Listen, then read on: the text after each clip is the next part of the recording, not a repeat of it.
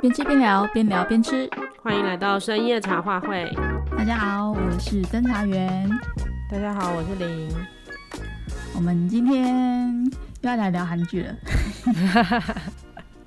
对，我们要聊一下韩剧，但是又不是只有聊韩剧，对不对？对对对对对对对。我觉得这一次的这个主题，我们其实大概做了，算是因为不能讲主题，我们这一次的系列大概做了几个韩剧的主题。那因为有一些韩剧，它其实就是会跟一些文学作品串联在一起，所以我们打算就是挑几部剧来聊这样子。嗯，对，因为我们发现就是有很多的戏剧啊，它会从文学作品或是漫画改编过来的嘛。嗯，那有时候也会为了角色的塑造，也常会引用到一些诗句啊、文学意象或是歌曲等等的。嗯，对对对。所以它虽然不是不见得都很明显的引用，有时候是很隐晦的，但是有一些经典的句子，就是读读过人就会知道这样子。哦，对啊，对啊，就是像那个前阵子很红的那个日剧《First Love》，嗯，对，就是好像在 Netflix 上面有，我有看两集吧。嗯，对，但我知道他。我大概知道他是一个在讲初恋的故事，可是我那时候会被吸引，就是完全是因为他用了宇多田光的那一首《First Love》，他那种一九九八年的畅销曲，就是回到我那种大学的回忆？嗯嗯嗯嗯嗯，对对，所以他那个初恋的概念啊，还有他整个剧情主轴，还有他就是整个戏剧的，就是回到那个时间轴的时间点的那个造景啊。那个剧情就会很吸引我这样，对啊，所以我觉得这种就是在故事中间，然后有穿插一些呃我们曾经看过的作品、曾经听过的作品，那种感觉看起来其实会特别有趣。嗯，对啊，我就是还蛮喜欢这种，好像你在你看一个戏、看一部戏，然后但是你可以在里面又延伸其他的意境，或者是从其他的作品去了解说，哎，其实。编剧或者在演员的表现里面，他其实还是有其他想要传达的一些讯息或者是意向的，我就觉得很有趣啊。嗯嗯嗯嗯嗯。我们今天要先选的第一部戏啊，其实也是您很喜欢的一部剧。对啊，我我超喜欢的。对对 对，然后我当时其实我我这部剧我也看了，然后那时候看完的时候，我就是发现说，哎。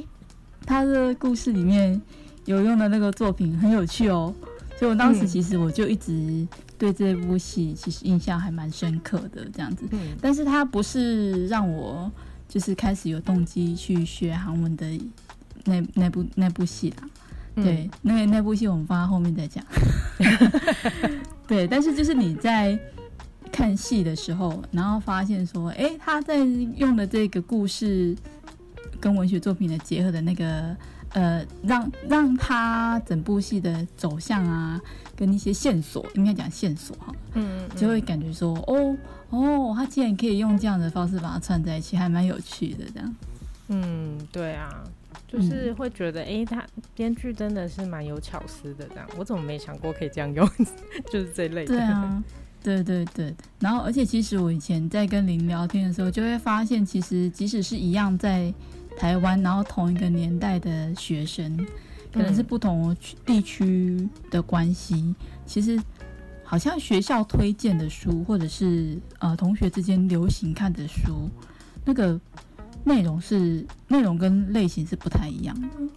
哦，对啊，对，对，真的耶，真的耶。所以我觉得还蛮有趣。那我们今天就先进入我们的第一部戏，好了，《主君的太阳》。我们先让林来跟我们介绍一下。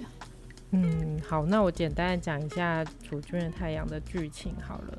就是这部剧其实就在讲一个女主角，就是一个看得见鬼魂的女生，她叫做太公石，是孔晓振。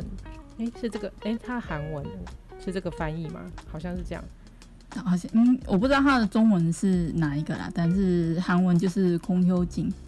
哦，好，那那我就暂时用这个维基百科上的解释 的翻译好了。嗯嗯，嗯，好，就是那个看得见鬼魂的女孩子，她女主角啦，就是太公石，是孔晓振演的。嗯、那她因为经常被这些鬼魂拜托说要去完成什么心愿，然后她如果不答应的话，鬼魂就会骚扰她，这样就是把她搞得好像她生活就是日夜颠倒，然后精神不济，这样。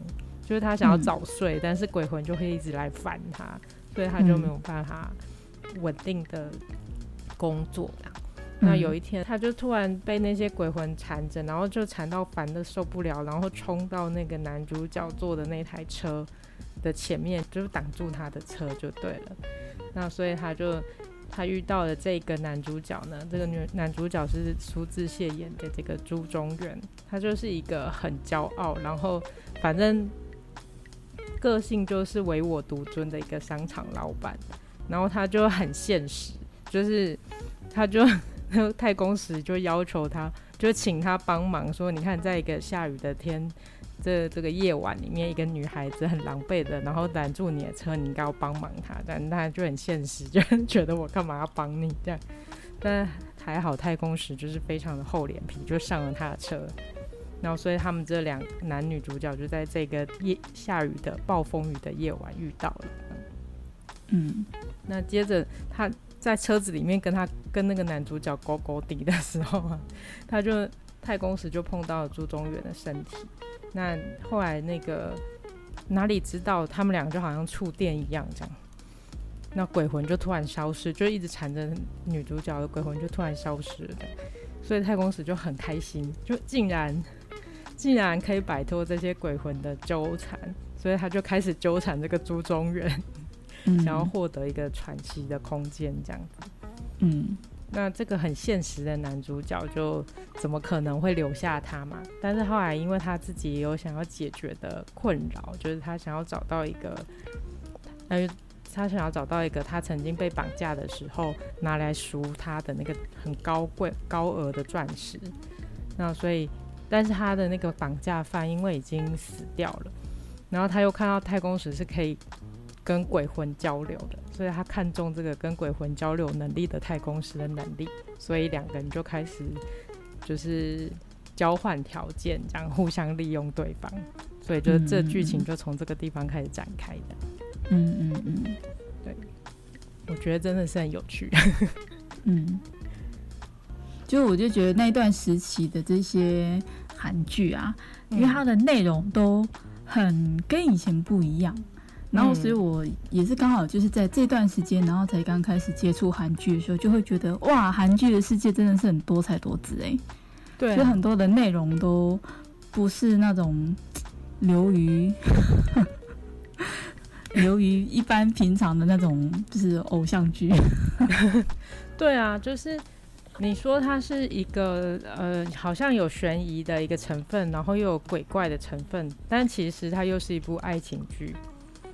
就同时有这么多元素，这样，对，它可以，它可以讲的面向就会比较多一点，这样子。如果说你是想要拿来做一个剧评的话，你会发现好像有比较多的面向可以切入。嗯，对，嗯，而而且那时候我就是，其实我不是，我是一个非常不敢看鬼片的人，这样子，嗯，嗯，就是恐怖片，我是完全不敢看的。嗯，但但是我却敢看这一部韩剧，虽然里面有很多鬼魂，然后其实有时候也蛮吓人的这样。可是我我很认真的看，我其实我都会觉得，其实人比鬼可怕多了。嗯嗯嗯，对，所以很多人问我说啊，你不是不敢看恐怖片吗？那你怎么敢看这个？嗯、然后我都会说，人比鬼可怕。嗯，不过我觉得这剧啊，因为它有很多的元素，然后其实它里面也有用到蛮多文。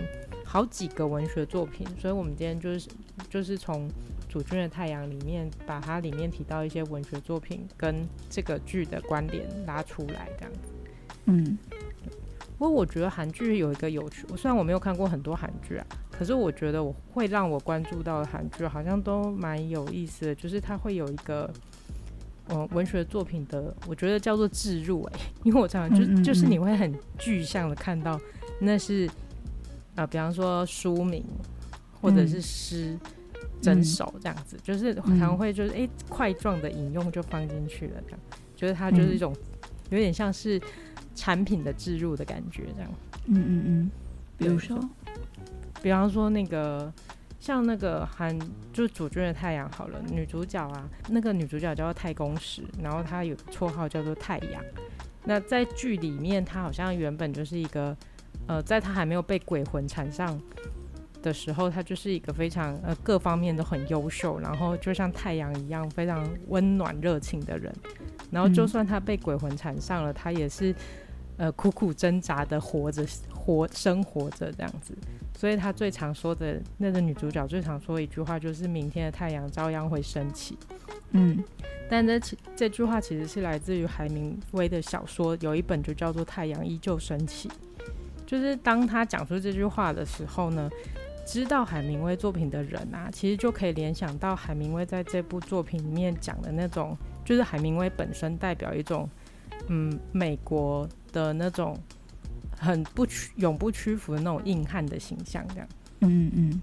但是不需要知道，就是一般人不知道不不会知道，呃，不认识海明威的人，或是不知道他的作品的人，其实也不也不会觉得，哎，这句话很突兀，因为这个女主角她在这个戏里面叫做太阳，然后叫太公石，她其实就是有这样的形象，然后对于鬼魂的那种骚扰都可以，尽管很辛苦，但是他还是一直很坚强的生活，这样的那种形象就会出现的。嗯嗯嗯嗯，对，所以我就觉得，哎，韩剧的那个那个那个置入其实还蛮有意思的。有时候都会觉得他们的文学素养好像还蛮不错的，他们的作家。对，就嗯，不过我觉得哈，就是真的，如果要写一个什么作品，真的就是要多多方接触了，真的只能这样说。嗯。那因为这一部戏，我当时在看的时候啊，我觉得它主要就是分成两个线，两条线，嗯、一条是悬疑线，那一条是他们的爱情线嘛。嗯、那因为悬疑线就包括说前面你有提到说我们的男主角小时候曾经被绑架嘛，嗯，那他那时候被绑架的时候，其实呃，曾经他的绑架犯。会让他一直念一首童谣，然后以至于他因为念这首童谣，大概是有一点创伤后压力症候群嘛，导致他之后产生了阅读障碍。嗯，对，之后他好像不太能看字嘛，对不对？嗯，没办法，没办法阅读这样子。对，那他在悬疑线用的作品呢，就是阿加莎·克里斯汀的一个都不留这一本这个作品这样子。对，那我我觉得这个作品哈，说真的，我在看韩剧之前啊，嗯，我我不太知道阿加莎·克里斯汀这个作者哎，哦哦，对哈，你之前有跟我说，对，因为我以前看的悬疑推理啊，都是在看福尔摩斯，嗯、所以我只看福尔摩斯。但其实，那你看亚森罗平吗？亚森罗平我也看，但我没有那么喜欢亚森罗平，我比较喜欢福尔摩斯。对对对。然后阿加莎克里斯汀，其实我是嗯，因为我不是在旅行社上班嘛，嗯，那时候因为在要去土耳其嘛，嗯，土耳其在伊斯坦堡有一个饭店叫做佩拉皇宫，它以前就是东方快车。东方快车就是那条路线会用到的饭店，那再加上阿加莎·克里斯汀他在写《东方快车谋杀案》的时候，就是在那个饭店写的，嗯、所以当时才会知道说，哦，有这样一个这么有名的作者哦，快《东方快车谋杀案》，即使我不知道作者，我都听过这本书的名字，甚至还改编过成电影嘛。嗯、对。所以那时候我才去查阿加莎·克里斯汀这个人，那才发现说，哎呦，人家是个悬疑女王呢。对啊，她的人生也跟她的书的内容一样 悬疑。对，而且作品真的非常多，各种短篇、中篇、长篇小说，就是就是超多啊！有没有？就是反正至少几几几百部应该是有的啦。吼，嗯对。然后他笔下其实最脍炙人口的作品，就是除了刚刚讲的《东方快车谋杀案》，然后再就是《尼罗河谋杀案》嘛，嗯，然后再就是这个一个都不留。那《东方快车谋杀案》它是很常被翻拍成电影的嘛？最近一个最近一次大概也是几年前吧，不是也才刚又翻拍了一次《东方快车谋杀案》？嗯，对，我有印象。对啊，对啊，然后他甚至红到连日本都拍了日剧版这样子。但是即使他这么红，嗯、在整个阿加莎·克里斯汀的重作畅销榜上面，他只是屈居第二而已哦。嗯，对。那第一名的作品是谁呢？就是我们今天要讲的这个《一个都不留》。嗯，对。那我觉得，嗯，阿加莎·克里斯汀，我觉得他的作品内容，我觉得其实都还蛮特别的。嗯、我觉得的确是可以称之为这个。悬疑女王当之无愧哦，但是她的剧情走向呈现的方式，可能是因为我福尔摩斯看习惯，你知道吗？嗯、所以看他的这个呃作品的脉络走向，会突然间有点不太能够适应，因为他都是最后最后，然后才突然间显现了这个凶手是谁这样子。他虽然说就是他的呃他的侦探白罗侦探。嗯，常都会在在整个这个呃，对所有的嫌疑人，嫌他的嫌疑人都呃那个嫌疑人都非常的多，然后在每一个每一个当中，稍微谈话当中呢，呃，他会收集一些资讯，但是因为他没有就是那种渐进式，就是我可能从这个资讯里面大概凑凑凑，大概可以凑出什么样子这样，所以他就突然间他自己给我的感觉就是他的那些线索啊，在他脑海里面。已经凑成出了，已经凑成了一副一副拼图，快要拼完了。但是其实在我看起来，嗯、哦，拼图在哪？对，我也觉得跟着他书里面的脉络，其实我自己也蛮没有没有办法推理出凶手是谁的。对，我推理不出来。对，然后 对，然后就最后就突然间跟你讲说凶手是谁，我就说哦，凶手是他哦。而且他都要死很多人，我这是我觉得很害怕的事情。对，这死很多哎、欸！哦，我的妈啊！但东方快车谋杀案 是不是算是死最少的了？对 对对，就在车上只死了一个人。对，毕竟就是密室嘛，就不能再有人死了，这样不然就太明显、哦。嗯，笑死我了。对，好，那我们先先介绍这个主君的太阳，呃啊，应该是说哈。诶，他是怎么跟他串联在一起的？其实这本书啊，哈，他整个串联作品的那个童谣，哈，就是在《主君的太阳》里面那个嫌犯要朱中原念的那个童谣。嗯、那那个童谣其实是，诶，在一个多不留里面，他们也是在一个岛上面。然后，所以他们也是有点类似一个密室，你知道，因为你没办法逃脱，你要离开那个岛，你必须要乘船出来。但是因为所有人，他这一次就是要带十个人嘛，在那个岛上面的那个住在一个豪宅里面。那在那个豪宅里面的各个地方就放了这个童谣。那我我要念给大家听吗？呃，有点长。有点长，真的还蛮蛮长的。大概讲一下，不然大家哦，不然大家就也可以自己去查了。反正就是十，我先念前面的好了。什么？嗯、十个小士兵外出去吃饭，一个被呛死，还剩九个人。然后九个小士兵熬夜熬得深，一个睡过头，还剩八个人。就是类似这样子，一个一个，每一句就是五个字一句啊，这当然是中文翻译的，然后就是反正他就是这样串一句一句。每一句都会少一个人，每一句都会少一个人。那他每一次少一个人的那个方式呢，他都很明确把它写出来。然后呢，在这个悬疑作品里面呢，也很奇妙的是，这些人的死法确实都跟跟都跟这个童谣是很雷同的。嗯，就是好像预告了有一个死亡预告就对了。对，然后就会跟你讲下一个大概就会怎么死这样子。觉得那真的超恐怖哎、欸。对，就很毛，就觉得他。就是他已经跟你讲下一个会怎么死，那到底下一个会谁这样子？嗯，真的。对对，所以我觉得这个作品的确是当时让我看完之后印象还蛮深刻的作品。所以我那时候看完了之后呢，然后才又看《主君的太阳》啊，嗯，就发现哦啊，这本书讲的那个就是那个人，还有他的那个童谣哦，原来是我看过的那个作品，因为他。他在剧里面吼，他就是朱中元被绑架之后，他不是后来出国留学了吗？嗯。后来他不管去到哪里之后，他都会收到一张来自于他曾经停留过的城市，而且署名为沃格雷夫教授的明信片。你记得这件事吗？嗯，我记得。对对对，然后他那时候那些明信片，他当时收的时候，他也觉得很莫名其妙，就是到底这是谁寄来的明信片这样子。嗯，然后后来他才知道说，哦，这些明信片都是汉娜寄的，然后汉娜也是当时去策划绑架朱中原，并且让车西珠死在这一场绑架意外当中的主谋这样子。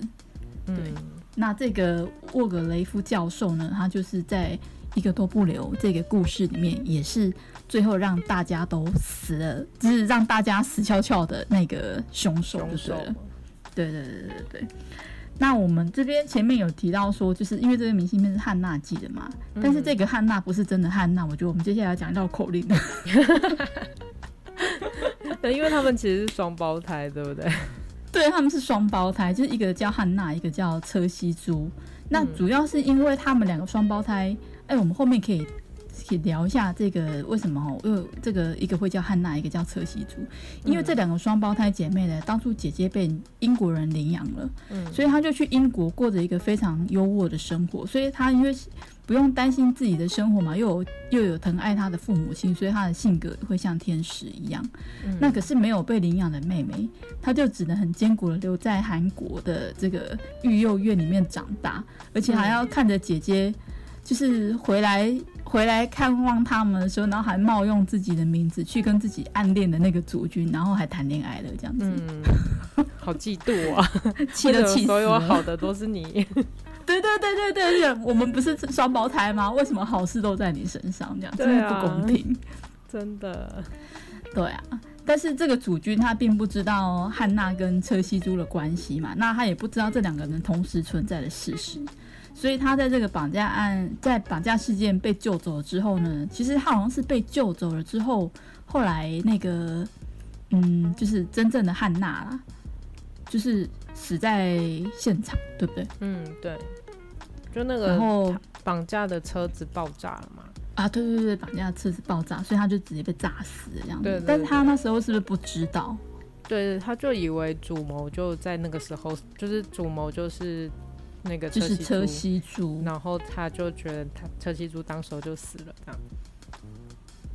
哦，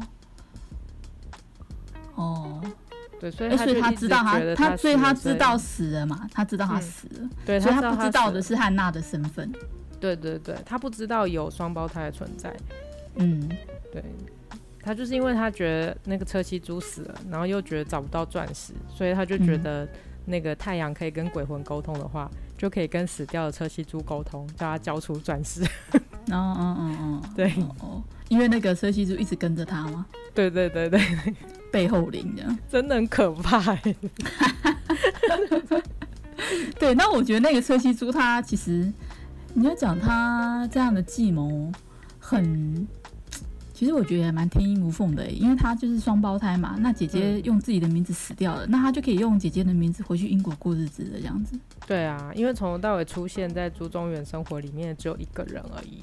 对啊，所以他回去英国的话，反正他也不会知道。那他知道那个车西朱反正也死了。嗯。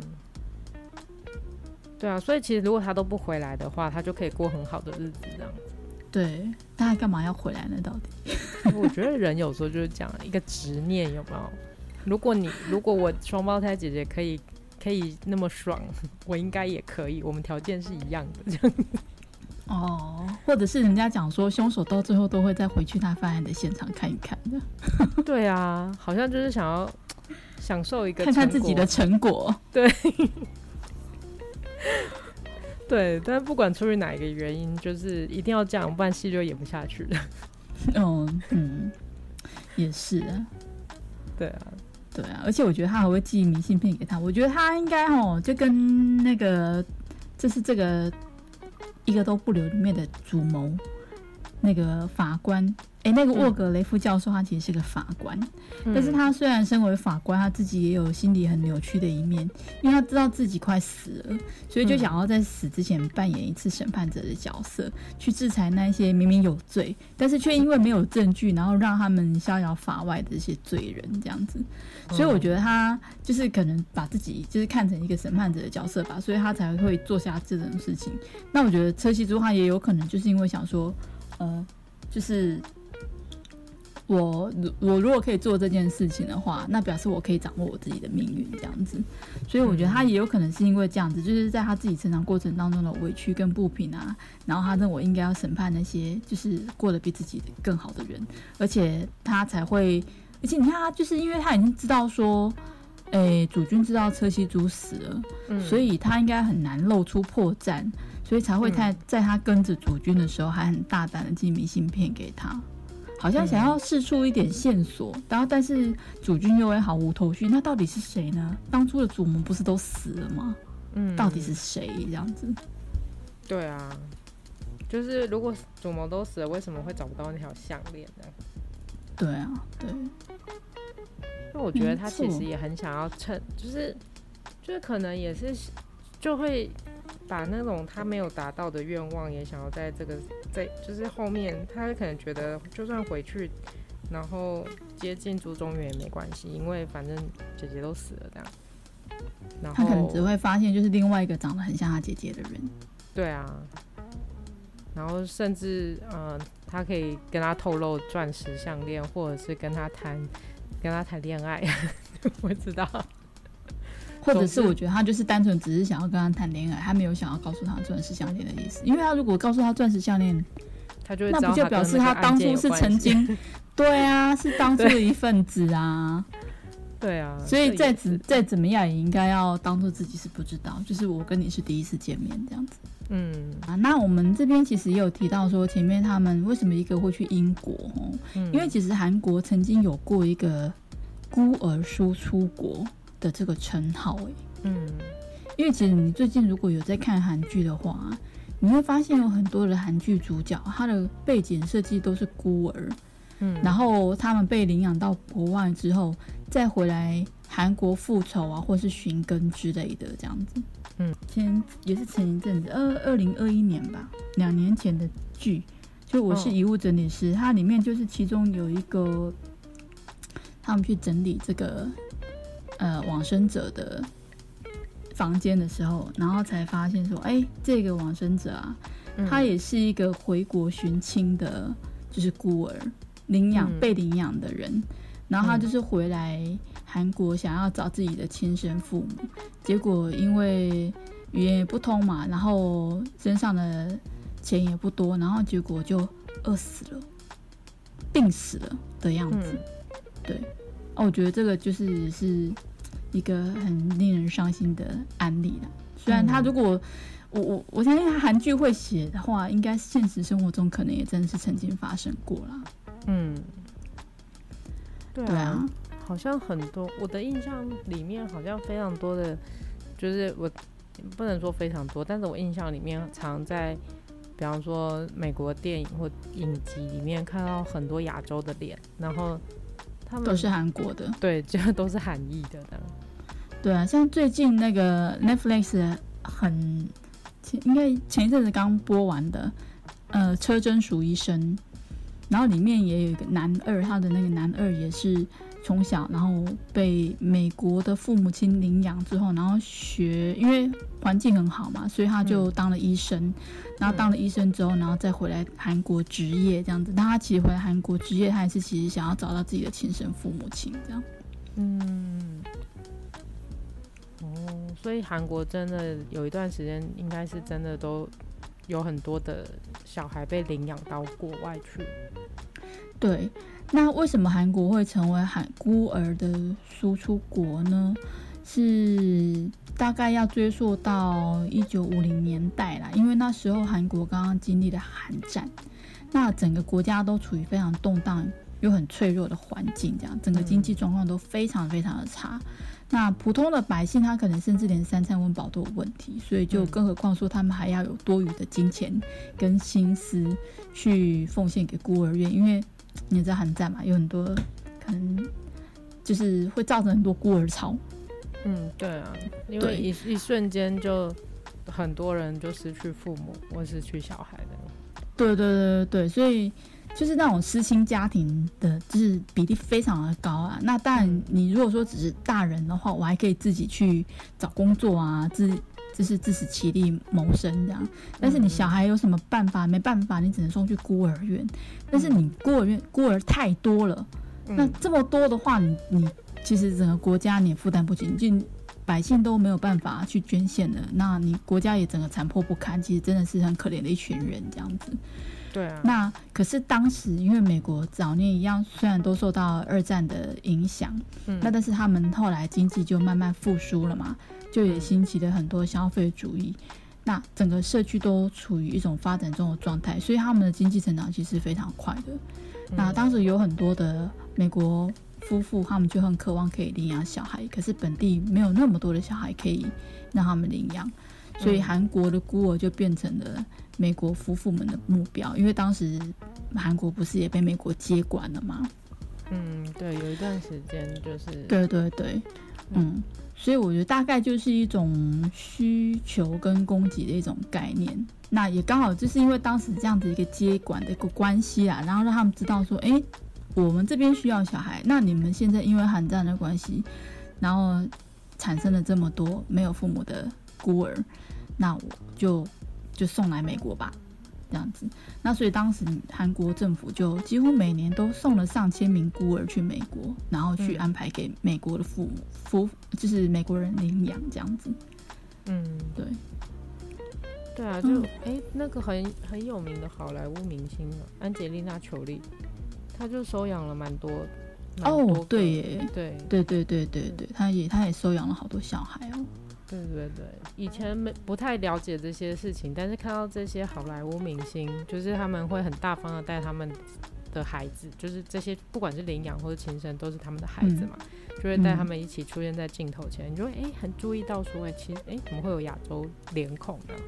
嗯，我就觉得这个哈，其实可能真的跟嗯，我觉得不只是韩国人啦，其实台湾、嗯、台湾中国圈应该都是这样子，因为其实嗯。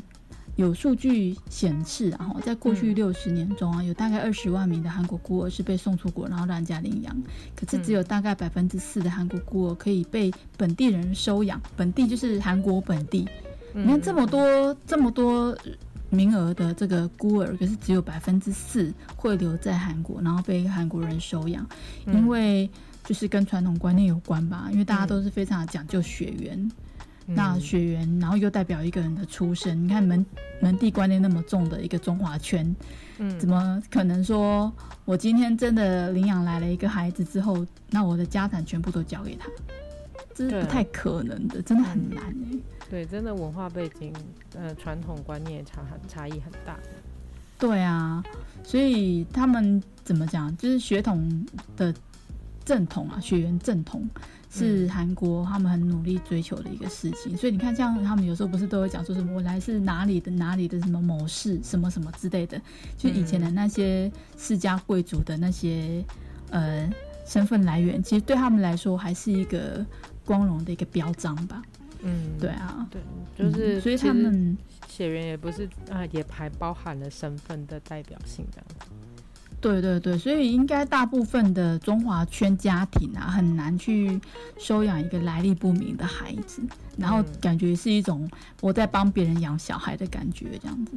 嗯，对啊，而且好像就算。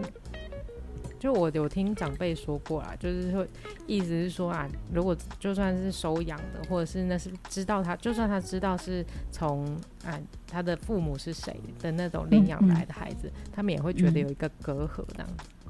嗯，对，就没有办法真正把他们当做家人了。嗯，真的。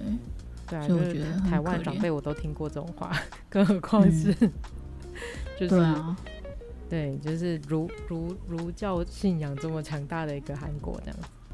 对啊，而且前一阵子不是有一个韩国新闻吗？就是有一对韩国夫妻在自己已经有一个女儿的情况之下，还收养了一个七个月大的小女婴。嗯，我有听过这个。对，然后就有那个虐婴事件嘛。嗯，对，就在养了几个月之后，就会发现她被养父母虐待，嗯、然后。对啊，然后导致他有很多地方都骨折啊，然后内脏破裂，最后死翘翘了这样子。对啊，我觉得其实很不懂，我真的很可怜。我我在台湾跟日本都也也有听过这种这种虐婴的事件，然后我都很不懂，说如果这样的话，你们到底为什么要领养他呢？我在猜会不会当初其实要领养的时候，政府是有补助的。哦，嗯，就是我我，我想的是说，如果你呃你自己生了，然后你养不起，然后你生活压力太大，你可能会做出这种很就反正我就觉得已经很不人道的事情，但那毕竟是你不得已生下来的嘛。但今天是你领养的，但你刚刚说如果有补助，我好像就可以理解，有一点利益关系。对对对，对啊，哦，我觉得好可怕哦。嗯，唉，对啊，好了，反正我觉得不管怎么样，我觉得其实这种把孤儿送出国的做法，我觉得其实就是在很多时候在。孩子的身上其实都是一个无法磨灭的伤痕啊。那我相信对韩国人来讲，这也是一种痛吧，因为你就会被别人贴上一个标签，就是很多在国外的牙医孤儿，大部分都是韩国人。对啊，就会产生这种刻板印象。对啊，对啊。对，我相信这也不是他们乐见的一个刻板印象。对啊，对啊。嗯，前一阵子不是那个也是去，那是去坎城，是不是啊？坎城影展，是枝裕和导演的那个韩国的片，哦、对韩国的电影，然后用 IU 演的嘛，IU 宋康昊还有姜栋元，哇，都是四大都是我听过的名字之一，都是我听过的名字，表示他们应该很大咖。对，还有裴斗娜，他们当初还还去走那个坎城影展，还坎城影展的红毯，我记得是有报新闻有报的样子。对，婴儿婴儿转运站，嗯。对啊，因为我觉得很妙，是枝裕和然后去韩国拍这样的一部片。对啊，全员都韩国人了，所有人都韩国人。超妙。不过这也很符合是之愈合的风格，就是他在电影题材上就是会有一些社会议题或者他关心的议题放进去这样子。嗯嗯嗯嗯嗯，对，所以我我觉得这个。就是会让大，就是借由这些呃韩国有知名的演员跟日本知名的导演，可以让大家注意到这个。其实这个我觉得应该也在在现代已经不是只有韩国历史的因素了，就是在因为现在的各地战争也都很多，其实接下来都是整个世界各地会面临到的问题啊。嗯，的确是，的确是。对啊，像之前哎，上个礼拜那个意大利不是有一条据说可能是难民船的一条船嘛？嗯，在在那个地中海上翻覆了嘛。嗯，然后他那时候是经过希腊，然后希腊政府没有，嗯、呃，就有人没有接纳他们，对，就认为是希腊政府的军队没有接纳他们这样，但是希腊政府意思是说他们是有监控他们的，就是有提出协助这样，但目前怎么样还不确定。嗯。但是因为可目前可以确定的是，它可能极大可能就是一条难民船，嗯，那可能也是因为过重，就是它的那些人超载了啦，对，都集中在那个船船舱的最下面的，所以你看接下来会有多少的那个难民儿童出现的？很多啊，其实这种在地中海上的难民船，之前在那个就是叙利亚内战的时候就发生了很多嘛，嗯，所以当时其实。他们就逃往，经过陆路或是海路，要逃往欧洲各国。什么？当时德国不是也有很多难民营嘛，嗯、就是收纳他们的。然后也有去到北欧的。那当时其实，在土耳其的话是最多的，因为土耳其当时也有开放，让他们可以路过嘛，然后可以去欧洲。就当时其实本来欧洲有很多地方国家其实也会有点抱怨土耳其，就是你为什么要让这些难民路过呢？因为你路过之后进到他们国家，他们就不得不收这样子。可是其实这对他们国家来讲。都是一种呃税负上面的负担，这样子。嗯嗯嗯。对，那其实，在那一段难民一直往外逃的时间，地中海就有很多的难民船发生了船难。当时我记得有一张照片很有名啊，嗯、就是有一个叙利亚小朋友，就是说躺在肚子大大的，对，躺在沙滩上，嗯，对对，被冲到沙滩上的那个照片，这样。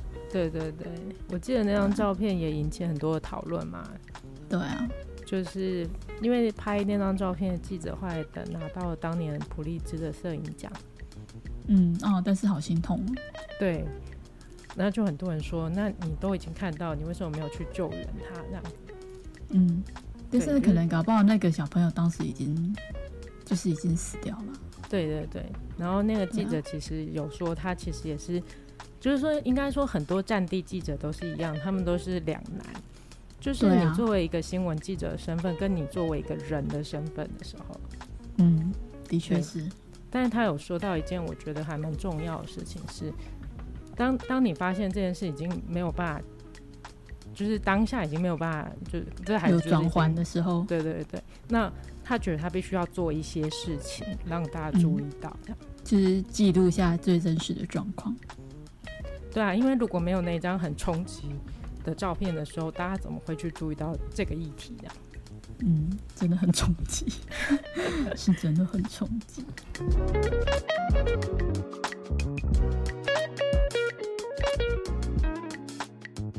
我们本来要讲那个韩剧，但是我们讲的好好沉重。对对对，因为主要是他 就讲到那个孤儿的部分哈，那我们其实我们就结束这个严肃的话题，进入下一段。就是议题是蛮沉重的啊，就是当很多社会议题当然都很沉重，但其实你透过一个你在观赏一个戏剧，比方说韩剧像这种，你在看戏剧的时候，其实你不会觉得它是一个沉重的话题，那它也会比较吸引大家更多的观众可以去看到这些东西这样。那有兴趣的人，嗯、或者是会关注到这些议题的人，可能他就会引发他一些思考这样子。那他当然更多人就是看过去就就算了，但我相信一个经典的韩剧，呃，不只是韩剧，经典的戏剧，它就是会留下一些什么在大家心里面这样。嗯，对。那我们就请大家继续接着听我们的下一集，就是我们要讲爱情线，暴风雨的夜晚。对，下一集会比较轻松一点，就是一个主君的太阳的爱情线。嗯，好，那就先这一集就先到这边喽，拜拜，拜拜。